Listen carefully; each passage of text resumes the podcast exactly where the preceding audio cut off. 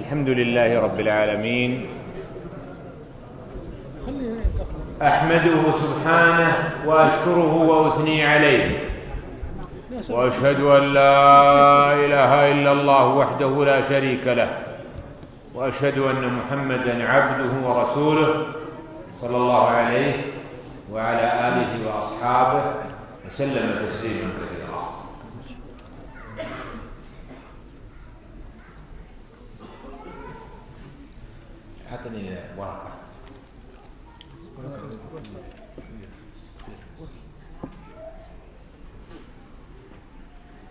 نجيب السؤال ونجيب الجواب ولا نجيب الأسئلة كلها؟ كل سؤال وجواب احسن طيب يلا. يلا ميكروفونك وين؟ خليهم يسالون يلا شوف شوف شوف الأول شوف. حسن. حسن. أولا. تكلم به بصوت عالي. حسن بالميكروفون عندكم السلام عليكم أحسن الله إليكم Euh, Est-ce qu'il nous est, euh, est-ce qu'il est autorisé de mettre ses enfants dans, dans des écoles au Maghreb où le fait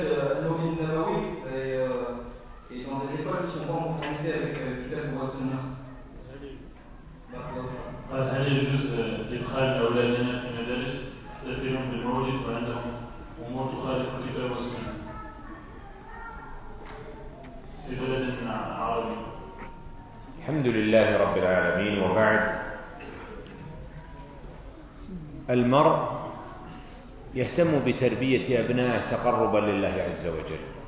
يهتم بتربية أبنائه ليكونوا صالحين لينفعوه في دنياه وآخرته.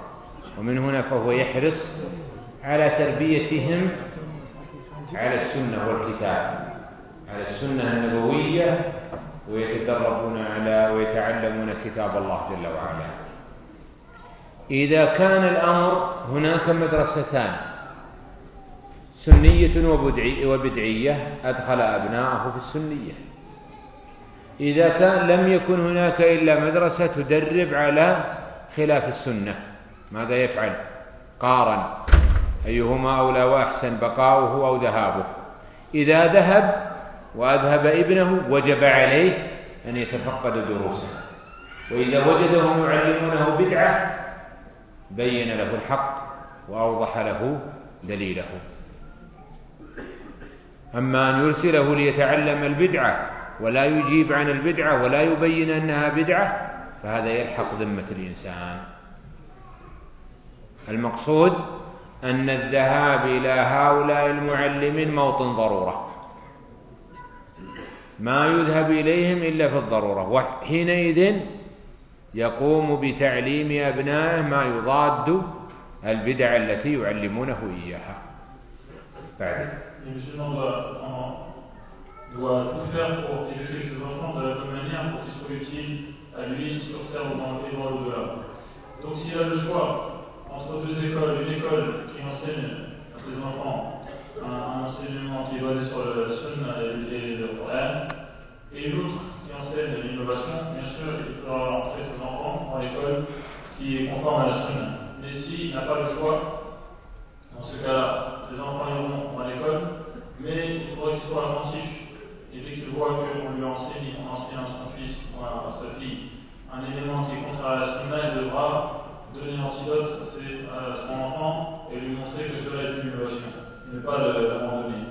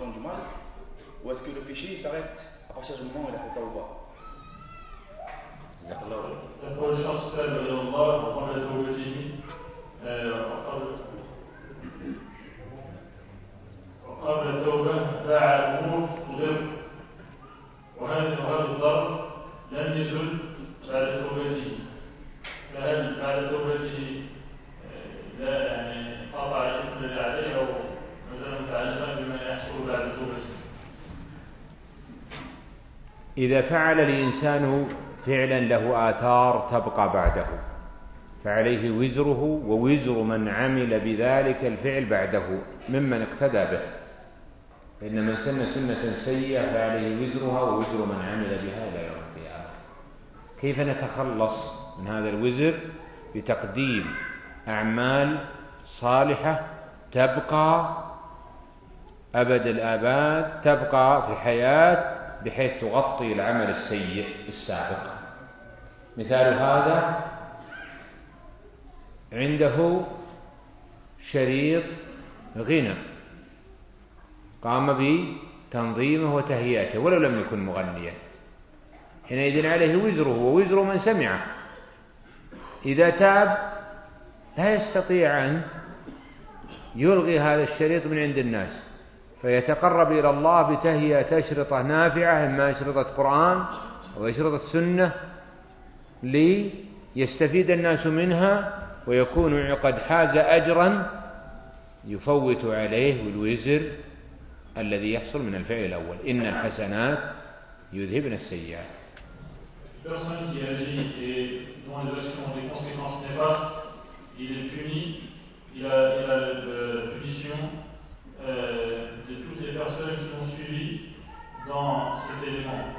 Alors toute personne qui ouvre une voie de mal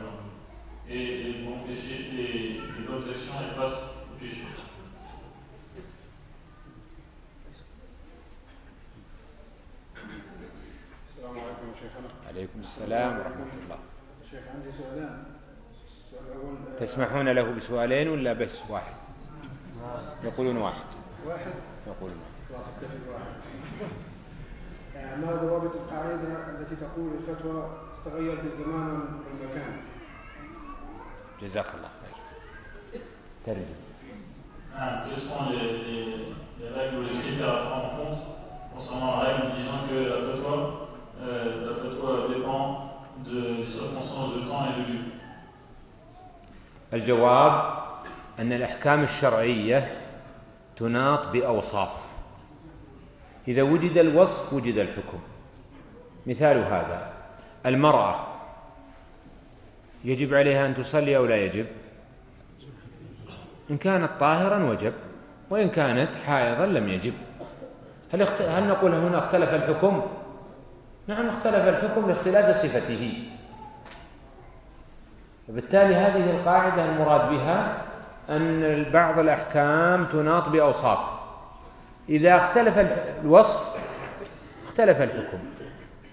عندنا مثلا هذه القاعدة في النفقة. إذا كان هناك قضية نفقة في الريف الجزائري غير النفقة في الحاضرة. الجزائرية لأنه ينفق عليه في الحاضرة ما لا ينفق في البادية. إذا كان الزوجان انتقلا إلى فرنسا أصبح عليهم من النفقة ما ليس في مدينة الجزائر. ما الذي اختلف هنا؟ اختلف المكان فاختلف الحكم. هذا المكان ليس لذات المكان اختلاف الحكم وإنما اختلاف حاجة المنفق عليه. كان في الأول يحتاج أشياء زادت الحاجة فزادت النفقة. زادت الحاجة مرة أخرى فزادت النفقة. فهذا المراد بهذه القاعدة. أما أن يكون هناك أحكام شرعية تتغير لمجرد اختلاف التراب هذا ليس صحيحا وإنما تتغير لاختلاف الصفات التي تعلق عليها الأحكام. Décernés par la religion dépendent de certaines caractéristiques. Et donc, ce qui sera pris en compte, c'est la présence ou non de ces caractéristiques. Par exemple, que doit-on dire de la prière d'une femme? Est-ce que cela est obligatoire ou non? Cela dépend. Si la femme est indisposée,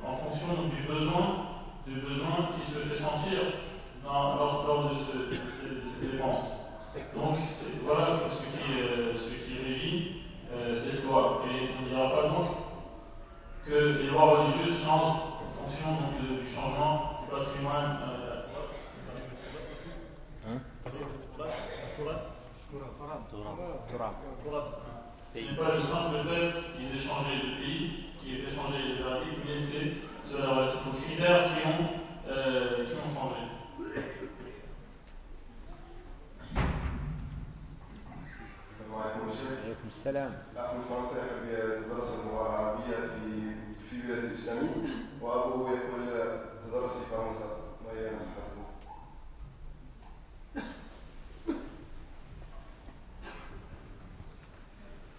ترجم Un frère euh, donc, euh, désire étudier la langue arabe dans un pays arabe et son père lui, lui demande de faire cela en France. Que doit-il faire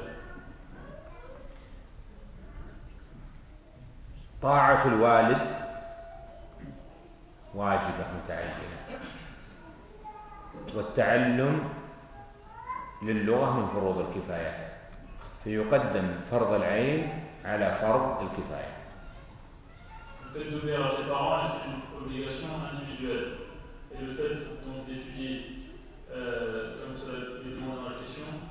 Et une, une obligation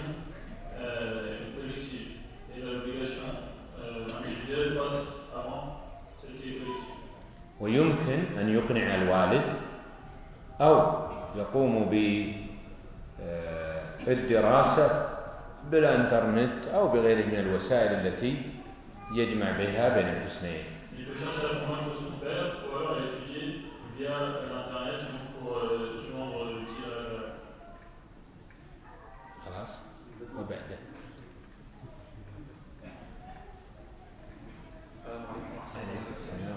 faire du bien à l'autre.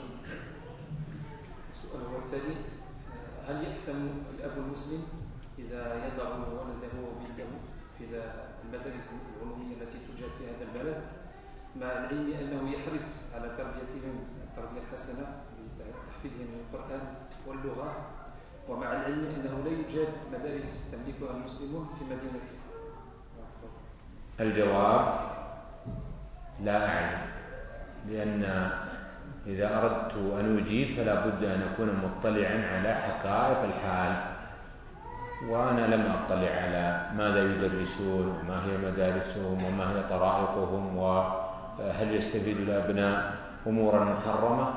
أنا أشرت في الكلمة التي بين المغرب والعشاء إلى ضوابط في هذا الباب يستفيد المسلمون منها. نعم. السؤال اللي بعده. عليكم السلام. ما حكم إلباس البنت الصغيرة السراويل؟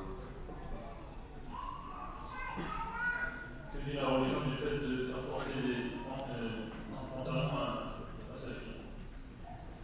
البنت الصغيرة غير المميزة إذا لبست السراويل أو ألبسها أهلها لا حرج عليهم في ذلك. وإن كان يحسن تعويد الأبناء اللباس الساتر. مميزة يعني التي تدرك الكلام. أقل سبع من سبع.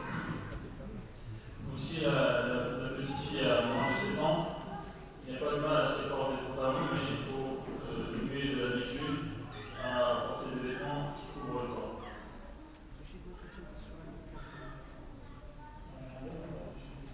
Maintenant, la question qui a été posée, c'est est-ce qu'on peut m'empêcher lorsque on, euh, on fait entrer ses enfants dans une école dans ce pays, une école, école publique dans ce pays, euh, tout en fais- faisant tout ce qui est à notre portée pour leur enseigner la religion et la langue arabe La réponse est que je ne sais pas.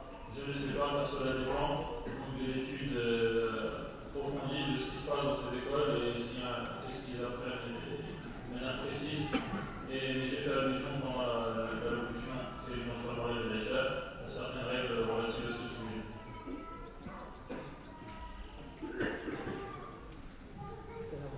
عليكم السلام جزاكم الله كرر لنا في مكان الميكروفون عشان نسمعك الاخوان نعم نسأل الله أن أن يجزاكم وأن يجعل كلمة المسلمين في ميزان حسناتكم.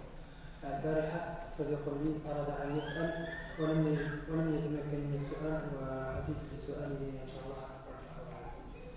يقول أنا شاب أنوي القدوم إلى الجامعة الإسلامية في المدينة النبوية لطلب العلم إن شاء الله. وأنا حامل للجنسية المغربية وفي هذا البلد الدولة الدولة تضع عددا من العوائق لغير الحاملين للجنسية الفرنسية. فهل يجوز لي أخذ الجنسية الفرنسية ليس- ليسر, ليسر لي الرجوع إلى هذا البلد للدعوة ولتب- ولتبليغ ما من الله علي من العلم. من العلم النافع. وجزاكم الله خيرا. ونفع بكم المسلمين. والسلام عليكم أعتذر عن الجواب. جزاك الله خير Permettez-moi de parler. اعتذار تفضل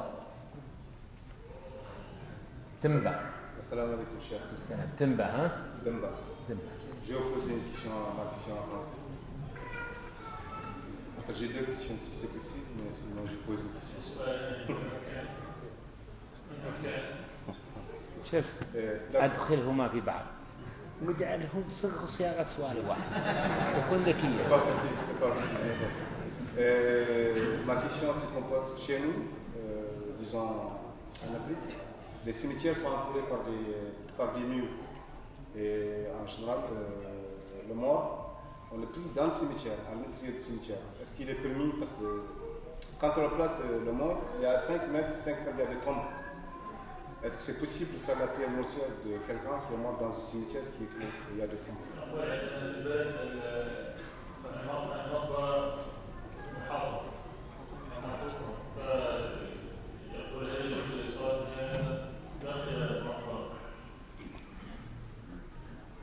الأصل في صلاة الجنازة أن يكون لها مصلى وحدها خارج المقبرة ويجوز أن يصلي الإنسان على الجنازة في المقبرة لأن النبي صلى الله عليه وسلم قد صلى على من قبر بدون أن يخبر في المقبرة Le mieux, c'est qu'il y a un endroit qui est réservé pour ce genre de prière funéraire. Mais il est permis de prier dans le cimetière comme le professeur Hassan a prié en faveur de personnes qui avaient déjà été enterrées avant qu'il, euh, sans qu'ils soient mis au courant. تنبع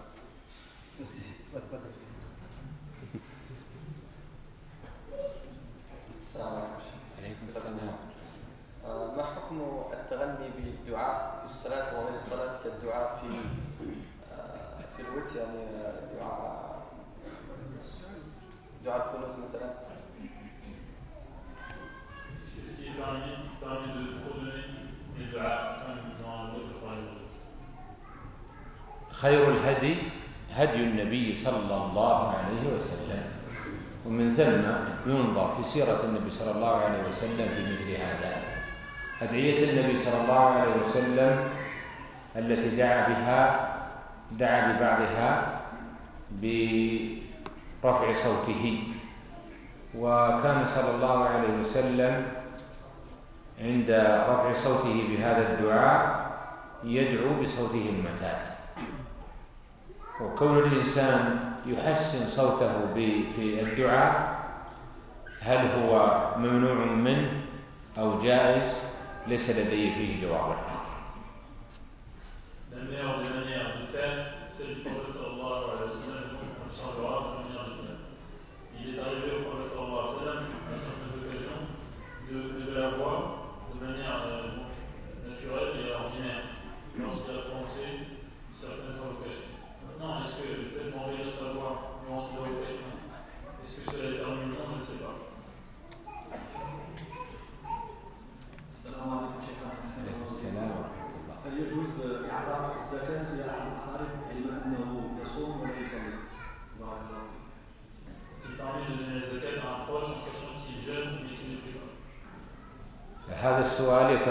مسألتين إعطاء الزكاة للقريب فنقول هذا القريب إذا كنت ترثه فلا تعطيه الزكاة وإذا كنت لا ترثه فأعطه الزكاة لئلا تعود الزكاة إليك مرة أخرى. الأمر الثاني إعطاء الزكاة لمن لا يصلي. نحن نرى أن من تيقنت أنه لا يصلي فلا يجوز لك أن تعطيه سواء كان معرفته كذلك بخبره أو بمراقبته أما إذا كان ينتسب إلى الإسلام فالأصل أنه يصلي وبالتالي الأصل أن يجوز أنه يجوز إعطاء من انتسب إلى الإسلام الزكاة إذا كان من أهلها.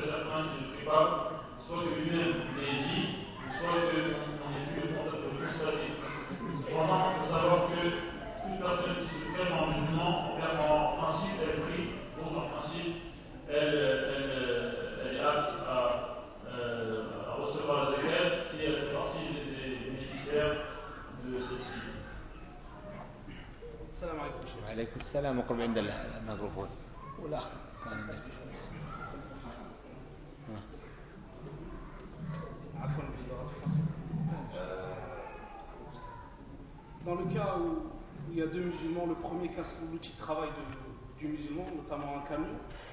Euh, dans le cas où un musulman casse l'outil de travail d'un musulman, notamment un camion, que doit-il faire? Le réparer? C'est quoi le, le dessus? Et s'il subit le litige de, ce, de, ce, qui a été cassé, que, que dit Sharia? Celui qui a cassé.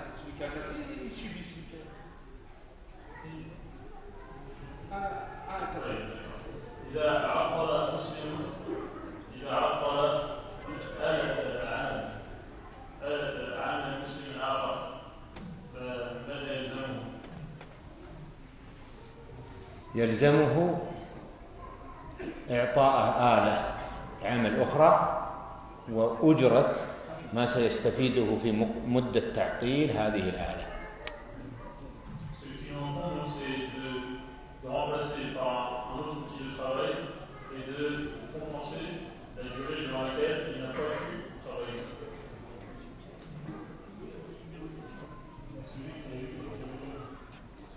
عجيب في السادس في السادس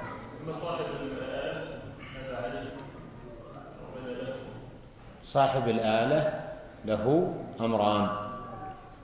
أنه يعوض عن آلته الأولى وأنه يدفع له الأجرة التي كانت مدة تعطيل آلته قبل دفع الآلة الجديدة له.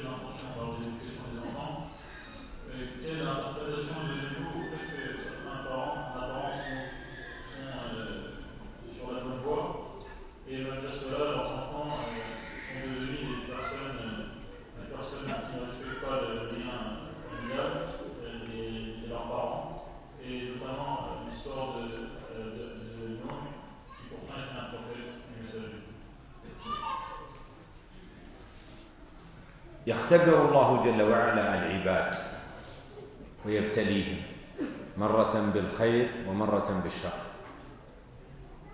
وجل وعلا يقد قد يقدر المصائب على العبد ومن ذلك عدم صلاح الولد. هذه مصيبة. ومن هنا لا تعارض بين كون العبد يبذل السبب ثم بعد ذلك لا تنتج النتيجة. تأتي بالخبز وتخبزه وتبذل الأسباب كلها التي لديه ثم قد تحترق الخبزة هذا إلى الله. قد يكون في الخبز مادة أخرى تجعله يتأثر بالنار مباشرة لم تنتبه إليها. حينئذ هذه أمور في تقدير الله عز وجل وفي خلقه يجعل أسبابا للصلاح وأسبابا للفساد. وانظر لقصة النبي صلى الله عليه وسلم مع عمه. إنك لا تهدي من أحببت.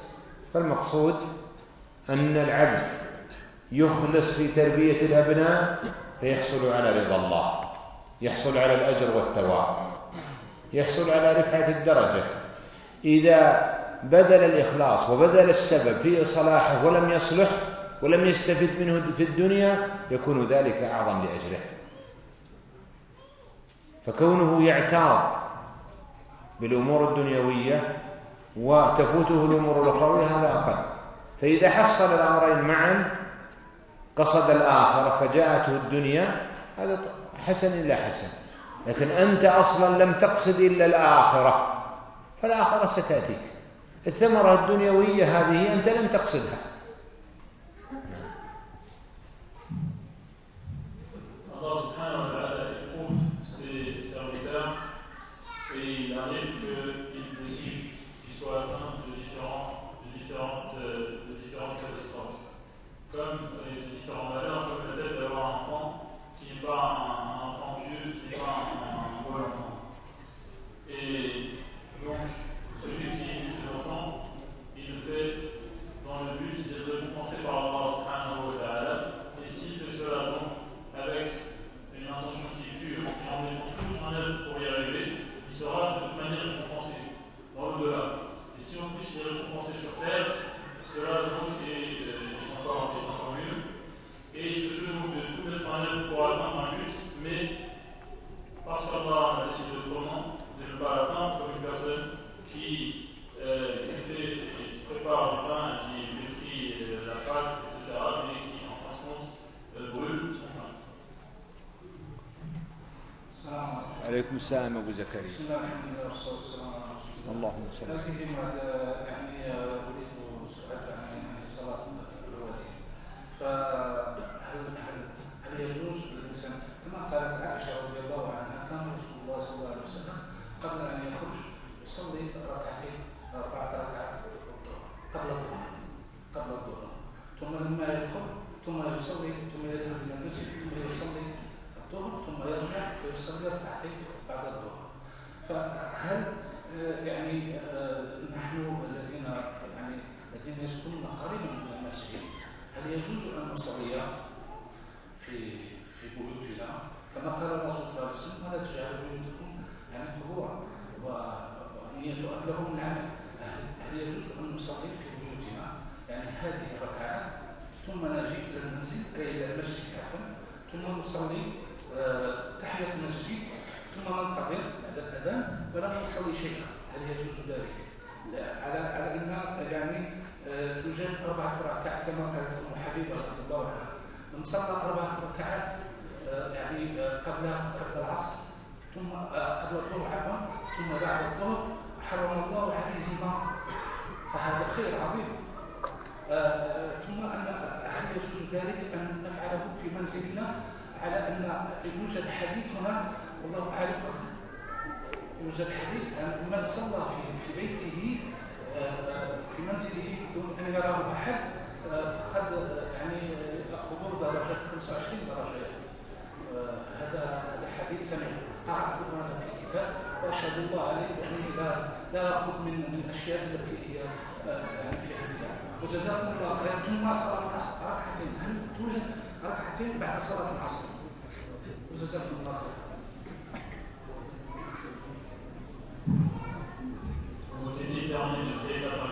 أبو زكريا سأل أربعة أسئلة.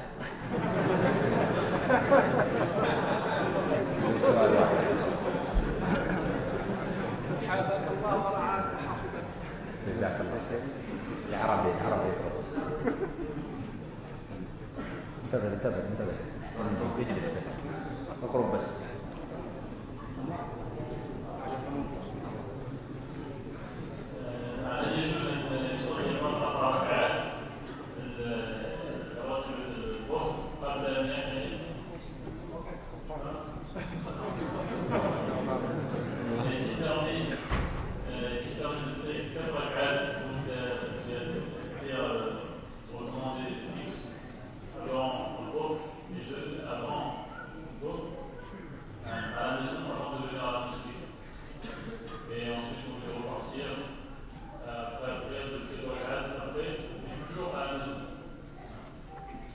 الجواب السنن الراتبة للصلاة لا تكون إلا بعد أذانها. سنة الفجر ما تكون إلا بعد الأذان. سنة الظهر لا تكون إلا بعد الأذان هذا واحد. ثانيا السنة الراتبة الأفضل أن تفعل في البيت؟ لقول النبي صلى الله عليه وسلم خير صلاتكم صلاتكم في بيوتكم إلا المكتوبة. لكن نحن نفعل السنة الراتبة في المسجد لأننا إذا خرجنا من المسجد نسينا. فمن كان كذلك فيفعلها. في المسجد خير من أن يكون قد فاتت عليه. الأمر الثالث آه، سنة بعد العصر الذي نراه.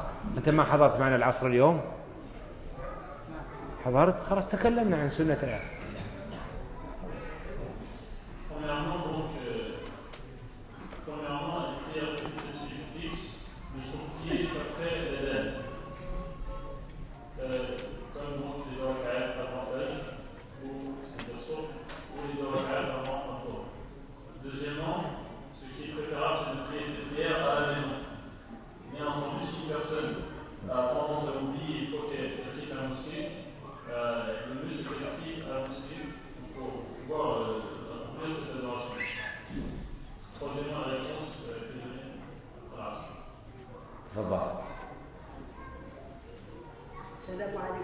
وعليكم السلام ورحمة الله وبركاته.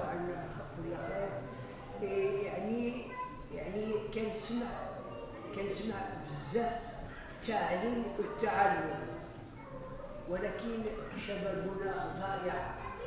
الله في يسلمك. اوروبا الله يسلمك. كاين شباب يبحثوا على باش يعرفوا العربية. أكثر شباب نعرفهم آه، في تياتر فانتريز يبحثوا باش يتعلموا العربية ما لقاو حل إخوان بعض الإخوان آه، دايرين مدارس ولكن التعليم يجيبها. هو يجيبها وثانيا آه، يعني آه، سؤال ثاني آه، عن اللحية يعني نحن نقتصر على سؤال واحد. جزاك الله كل الخير. وفروا أعفوا أرخوا وفروا هل هذا صحيح أم أم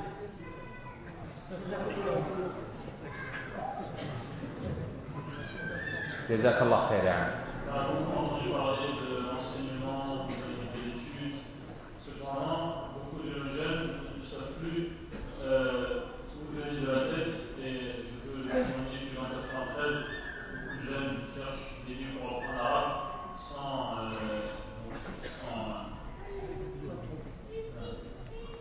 الجواب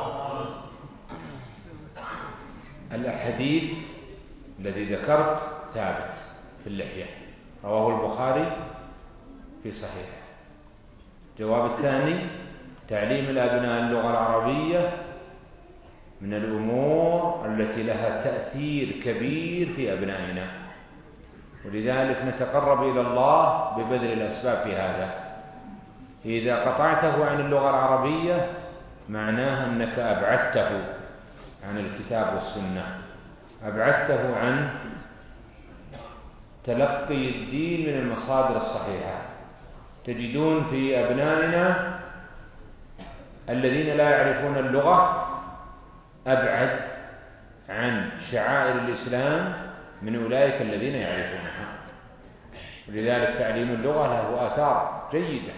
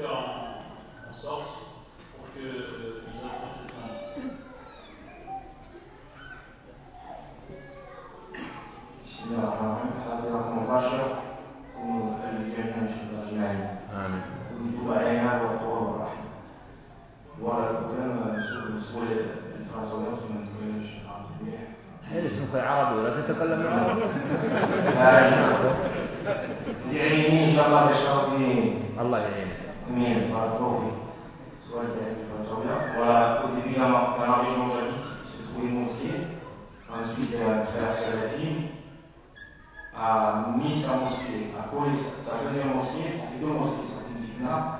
Donc l'autre l'autre prétexte qu'il a acheté et l'autre dit qu'il a lu. Lequel il a, a le droit de rester. En sachant que votre parole, est-ce qu'on peut l'utiliser pour faire un rad contre ce frère? Pas contre ce frère, mais pour le faire nasiha.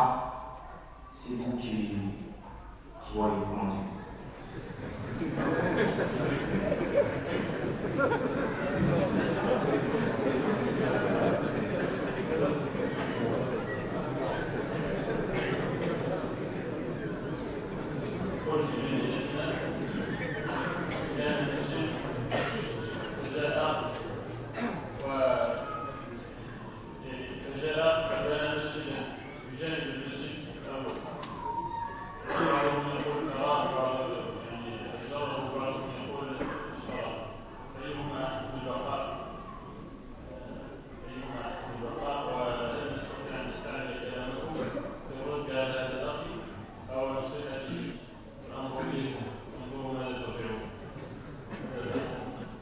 الجواب أن هذه المساجد إن كانت مليئة جميعا وتمتلئ هذا طيب وخير على خير.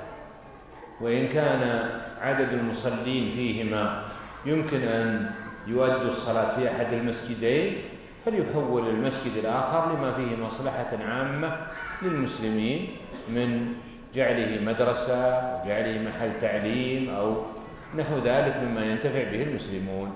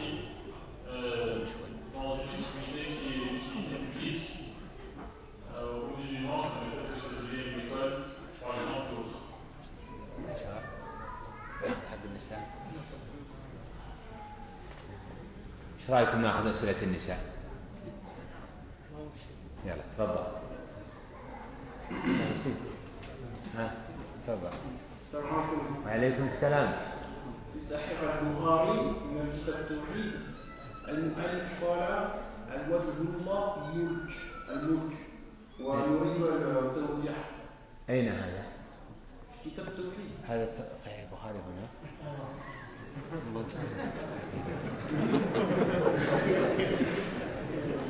رقم ثلاثة. مجلد ثلاثة. لا تشوف. لا تشوف. أنا ما تعرف عربي. تعرف عربي؟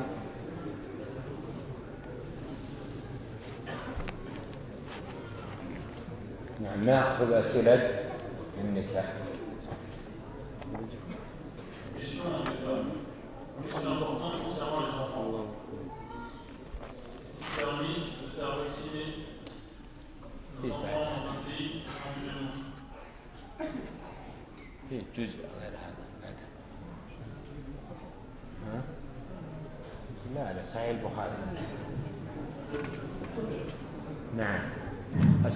النساء إن شاء الله.